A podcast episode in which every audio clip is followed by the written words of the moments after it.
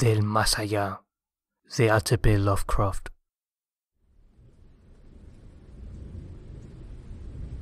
Inconcebiblemente espantoso era el cambio que se había operado en Crawford Tillinghast, mi mejor amigo.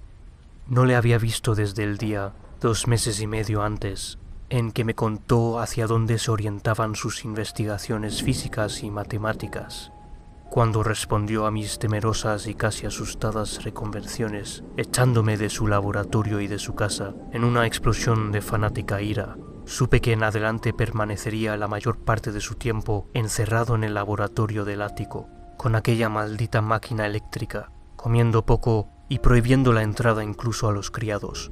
Pero no creí que en un breve periodo de diez semanas pudiera de alterar de ese modo a una criatura humana no es agradable ver a un hombre fornido quedarse flaco de repente, y menos aún cuando se le vuelven amarillentas o grises las bolsas de la piel, se le hunden los ojos, se le ponen ojerosos y extrañamente relucientes, se le arruga la frente y se le cubre de venas, y le tiemblan y se le crispan las manos. Y si a eso se añade una repugnante falta de aseo, un completo desaliño en la ropa, una negra pelambrera que comienza a encanecer por la raíz, y una barba blanca crecida en un rostro en otro tiempo afeitado, el efecto general resulta horroroso. Pero ese era el aspecto de Crawford Tillinghast la noche en que su casi incoherente mensaje me llevó a su puerta. Después de mis semanas de exilio, ese fue el espectro que me abrió temblando, vela en mano, y me miró furtivamente por encima del hombro, como temeroso de los seres invisibles de la casa vieja y solitaria, retirada de la línea de edificios que formaban Benevolent Street. Fue un error que Crawford Tillinghast se dedicara al estudio de la ciencia y la filosofía. Estas materias deben dejarse para el investigador frío e impersonal, ya que ofrecen dos alternativas igualmente trágicas al hombre de sensibilidad y de acción.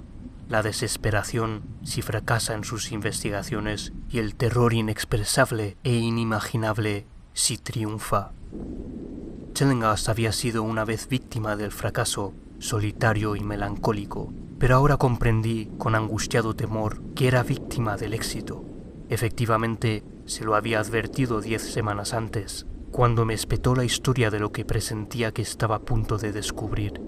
Entonces se excitó y se congestionó, hablando con voz aguda y afectada, aunque siempre pedante. ¿Qué sabemos nosotros, había dicho, del mundo y del universo que nos rodea?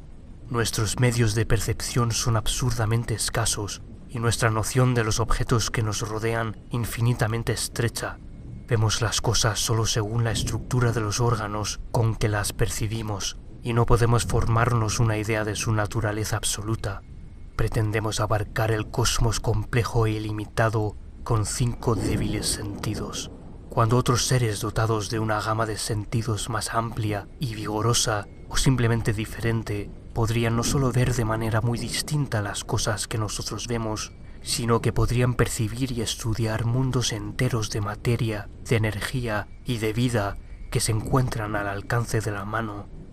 Siempre he estado convencido de que esos mundos extraños e inaccesibles están muy cerca de nosotros y ahora creo que he descubierto un medio de traspasar la barrera. No bromeo, dentro de 24 horas esa máquina que tengo junto a la mesa generará ondas que actuarán sobre determinados órganos sensoriales existentes en nosotros en estado rudimentario o de atrofia. Esas ondas nos abrirán numerosas perspectivas ignoradas por el hombre, algunas de las cuales son desconocidas para todo lo que consideramos vida orgánica. Veremos lo que hace aullar a los perros por las noches y enderezar las orejas a los gatos después de las doce.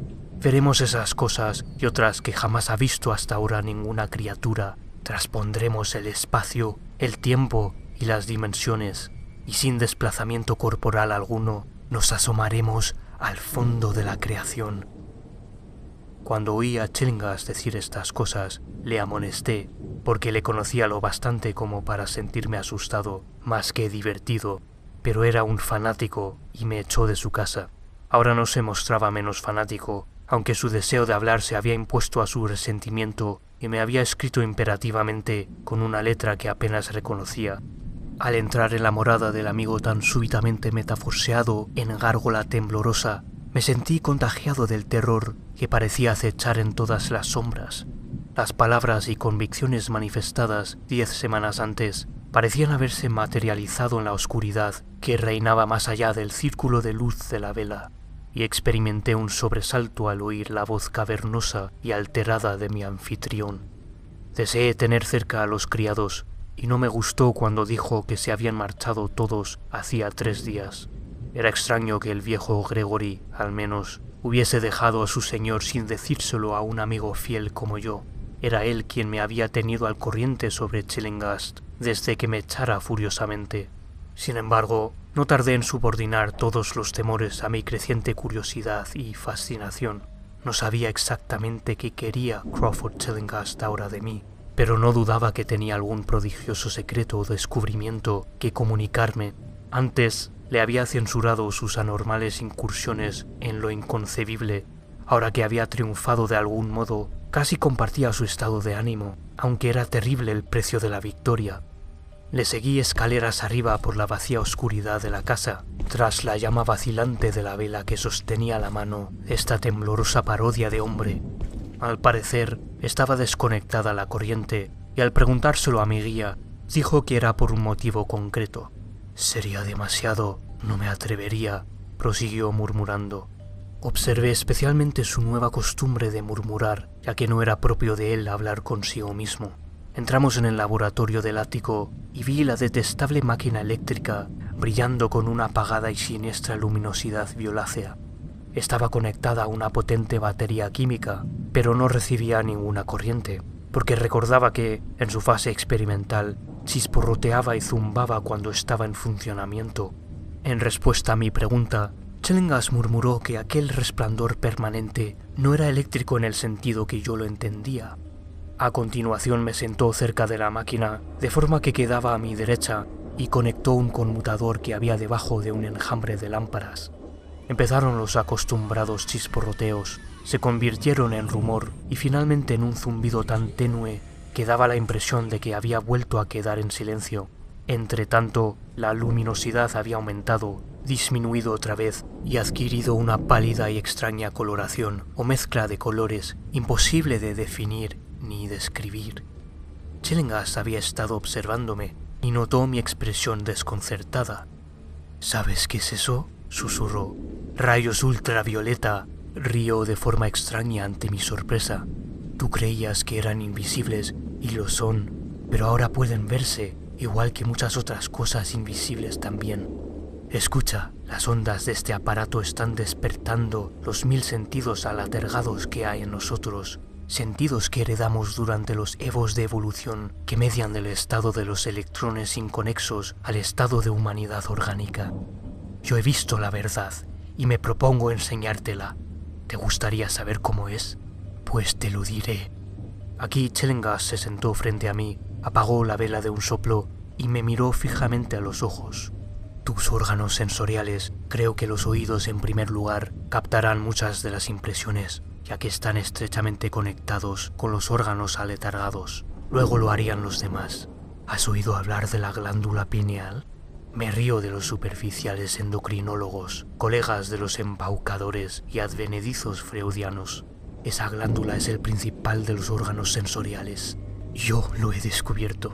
Al final es como la visión, transmitiendo representaciones visuales al cerebro. Si eres normal, esa es la forma en que debes captarlo casi todo. Me refiero a casi todo el testimonio del más allá. Miré la inmensa habitación del ático, con la pared inclinada al sur, vagamente iluminada por los rayos que los ojos ordinarios son incapaces de captar. Los rincones estaban sumidos en sombras y toda la estancia había adquirido una brumosa irrealidad que emborronaba su naturaleza e invitaba a la imaginación a volar y fantasear. Durante el rato que Chengas estuvo en silencio, me imaginé en medio de un templo enorme e increíble de dioses largo tiempo desaparecidos, de un vago edificio con innumerables columnas de piedra negra que se elevan desde un suelo de losas húmedas hacia unas alturas brumosas que la vista no alcanzaba a determinar. La representación fue muy vívida durante un rato, pero gradualmente fue dando paso a una concepción más horrible, la de una absoluta y completa soledad en el espacio infinito, donde no había visiones ni sensaciones sonoras. Era como un vacío, nada más. Y sentí un miedo infantil que me impulsó a sacarme del bolsillo el revólver que de noche siempre llevo encima, desde la vez que me asaltaron en East Providence. Luego, de las regiones más remotas, el ruido fue cobrando suavemente realidad.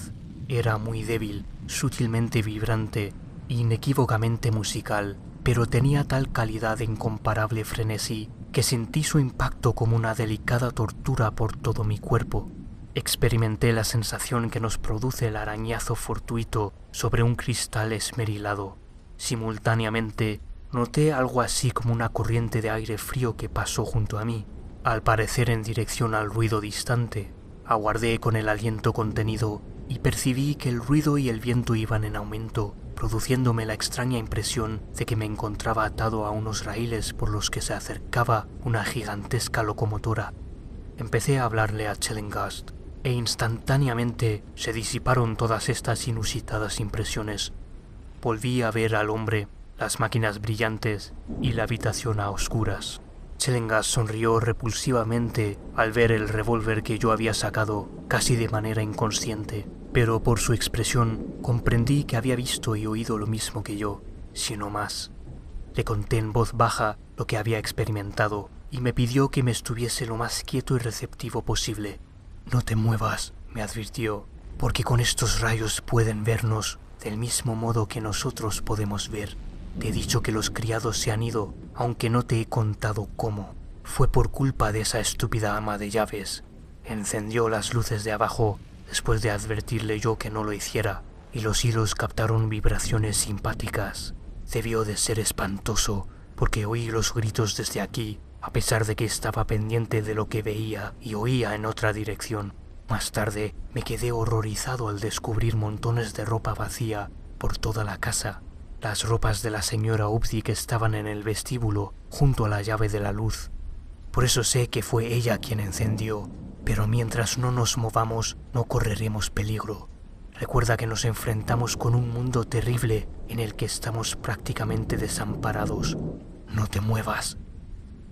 El impacto combinado de la revelación y la brusca orden me produjo una especie de parálisis, y con el terror mi mente se abrió otra vez a las impresiones procedentes de lo que Chingas llamaba el más allá. Me encontraba ahora en un vórtice de ruido y movimiento, acompañados de confusas representaciones visuales. Veía los contornos borrosos de la habitación, pero de algún punto del espacio parecía brotar una hirviente columna de nubes o formas imposibles de identificar que traspasaban el sólido techo por encima de mí, a mi derecha. Luego volví a tener la impresión de que estaba en un templo, pero esta vez los pilares llegaban hasta un océano aéreo de luz, del que descendía un rayo cegador a lo largo de la brumosa columna que antes había visto.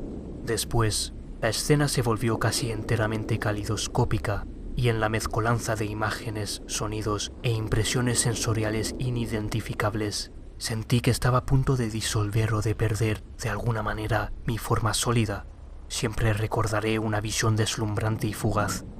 Por un instante me pareció ver un trozo de extraño cielo nocturno, poblado de esferas brillantes que giraban sobre sí, y mientras desaparecía, vi que los soles resplandecientes componían una constelación o galaxia de trazado bien definido.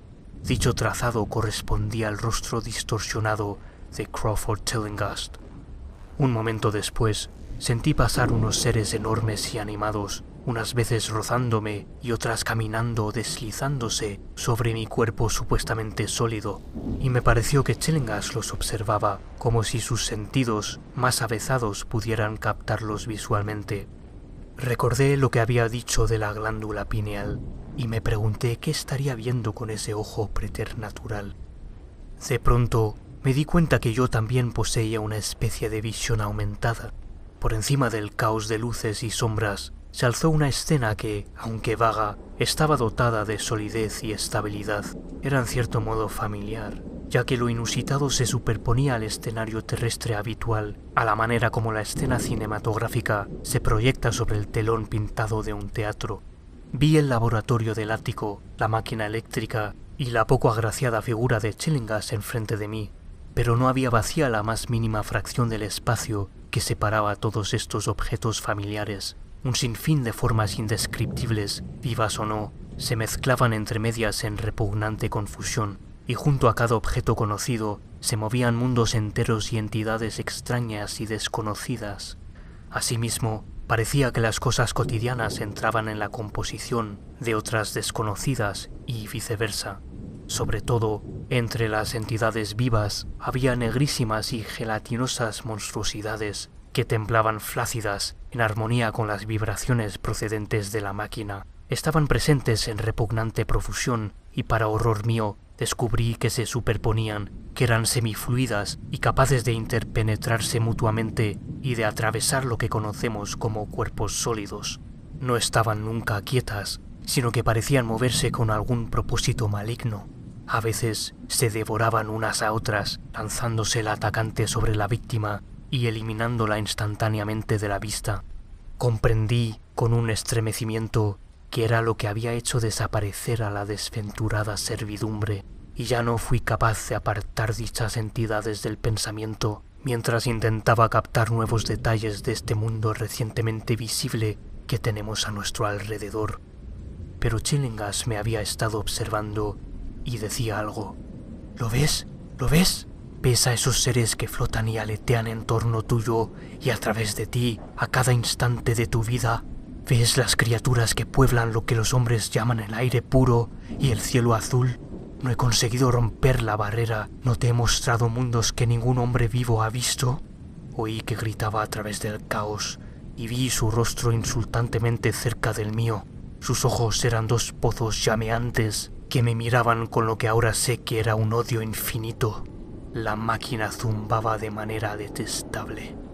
¿Crees que fueron esos seres que se contorsionan torpemente los que aniquilaron a los criados? Imbécil. Esos son inofensivos. Pero los criados han desaparecido, ¿no es verdad? Tú trataste de detenerme, me desalentabas cuando necesitaba hasta la más pequeña migaja de aliento. Te asustaba enfrentarte a la verdad cósmica, condenado cobarde, pero ahora te tengo a mi merced. ¿Qué fue lo que aniquiló a los criados? ¿Qué fue lo que les hizo dar aquellos gritos? No lo sabes, ¿verdad? Pero enseguida lo vas a saber. Escucha lo que voy a decirte. ¿Crees que tienen realidad las nociones de espacio, de tiempo y de magnitud? Supones que existen cosas tales como la forma y la materia, pues yo te digo que he alcanzado profundidades que tu reducido cerebro no es capaz de imaginar. Me he asomado más allá de los confines del infinito y he invocado a los demonios de las estrellas. He cabalgado sobre las sombras que van de mundo en mundo, sembrando la muerte y la locura. Soy dueño del espacio, ¿me oyes? Y ahora hay entidades que me buscan, seres que devoran y disuelven, pero sé la forma de eludirlas. Es a ti a quien cogerán, como cogieron a los criados. Se remueve el Señor. Te he dicho ya que es peligroso moverse, te he salvado antes de advertirte que permanecieras inmóvil, a fin de que vieses más cosas y escuchases lo que tengo que decir. Si te hubieses movido, hace rato que se habrían arrojado sobre ti. No te preocupes, no hacen daño. Como no sé lo que hicieron a los criados, fue el verlos lo que les hizo gritar de aquella forma a los pobres diablos. No son agraciados mis animales favoritos. Vienen de un lugar cuyos cánones de belleza son muy distintos. La desintegración es totalmente indolora, te lo aseguro, pero quiero que los veas. Yo estuve a punto de verlos, pero supe detener la visión. ¿No sientes curiosidad? Siempre he sabido que no eras científico. Estás temblando, ¿eh? Temblando de ansiedad por ver las últimas entidades que he logrado descubrir. ¿Por qué no te mueves entonces? ¿Estás cansado? Bueno, no te preocupes, amigo mío porque ya vienen. Mira, mira, maldito, mira, ahí, en tu hombro izquierdo.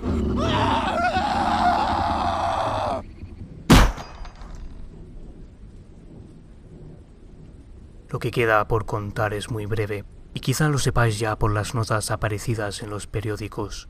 La policía oyó un disparo en la casa de Chellengast y nos encontró allí a los dos, a Chillinghast muerto y a mí inconsciente.